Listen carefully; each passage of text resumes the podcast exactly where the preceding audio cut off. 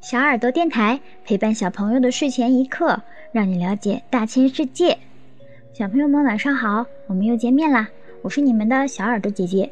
上期节目我们讲了古文明中的两河文明，有小朋友就问：“文明这个词经常说，那文明到底是什么意思呢？”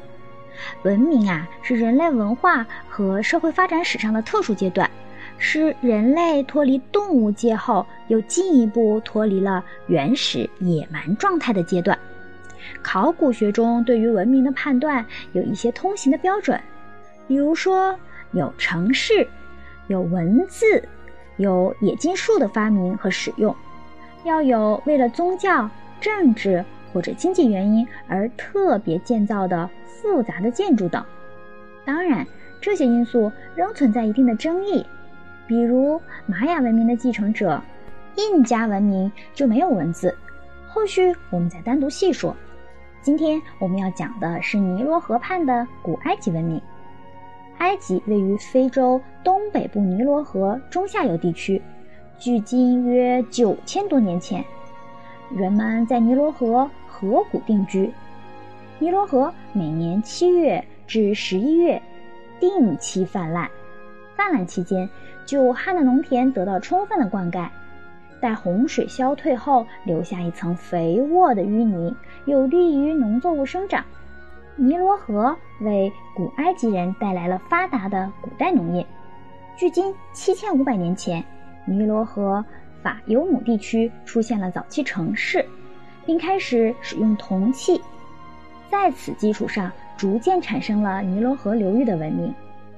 古埃及或许不是最早出现人类的地区，但却是最早成立国家的地区。公元前三千一百五十年，纳尔迈统一了埃及，建立了世界上第一个大一统的国家——古埃及第一王朝。古埃及王朝先后经历了十个时期、三十三个王朝的统治，朝代延续并更迭长达三千年之久。说到埃及，很多人第一反应就是金字塔。金字塔是古埃及国王，也就是法老的陵墓。法老是古埃及最大的奴隶主，被看作是神的化身。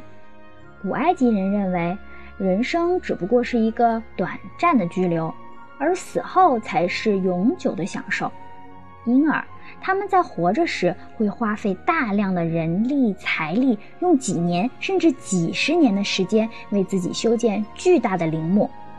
陵墓外形像汉字的“金”字，因此被称为金字塔。现在的尼罗河下游散布着八十座金字塔遗迹，大小不一，其中举世闻名的当属胡夫金字塔。这是古埃及第四王朝第二个国王胡夫的陵墓，建于公元前两千六百九十年左右，高一百四十六点五米，底长二百三十米，塔底面积五点二九万平方米，是世界上最大的金字塔，共用二百三十万块，平均每块重二点五吨的石块砌成。石块之间没有任何水泥之类的粘着物，靠石块的相互叠压和咬合垒成，体现了古埃及高超的建筑技术和数学知识，被誉为世界七大奇迹之一。大家熟知的狮身人面像，则是在胡夫的儿子哈夫拉国王的金字塔前，建于公元前两千六百五十年。除狮爪是用石块砌成之外，整个狮身人面是在一块巨大的天然岩石上凿成的。据说人面以哈夫拉为原型，狮身的造型源于古埃及神话中长着翅膀的怪兽斯芬克斯，所以狮身人面像也被称为斯芬克斯像。关于狮身人面像的研究有很多，随着历史的消逝，我们可能永远无法得知真相。它也许代表着死去的国王哈夫拉，或化身为太阳神的古埃及统治者，也可能只是陵墓的守护者。有句话叫“先有了埃及，然后才有了历史”。作为古国中的古国，古埃及文明对后世的古希腊、古罗马。犹太等文明产生巨大影响，对人类文化发展也有重大贡献。大约在公元前三千三百年，古埃及人发明了象形文字，这是现代英文字母的最早源头。公元前两千六百年，发明了缩草纸，它是历史上最早的书写纸。说是纸，它其实更类似于竹简，但比竹简的制作过程复杂。现在纸的英文 paper 就是来源于拉丁文中缩草纸的拼写。古埃及人发明了太阳历，也叫阳历，把一年的日数确定为三百六十五天，一年分为三季，每季四个月，每月三十天，年尾再加上五天为年中祭祀日。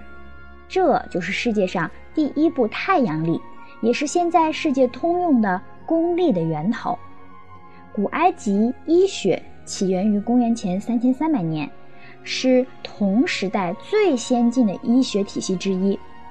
古埃及人从木乃伊的制作过程中积累了丰富的解剖学知识和技巧，他们还研究药物学，利用他们掌握的知识来实施简单的外科手术。好了，小朋友们，这一期电台节目就结束了。关于金字塔的神秘，我们在后续的世界七大奇迹专题中再详细说明。如果小朋友们想要了解大千世界更多知识，可以请爸爸妈妈关注我们的微信公众号“小耳朵听大世界”，也可以上喜马拉雅、荔枝和蜻蜓去收听我们的节目。我们明天晚上不见不散，小朋友们晚安。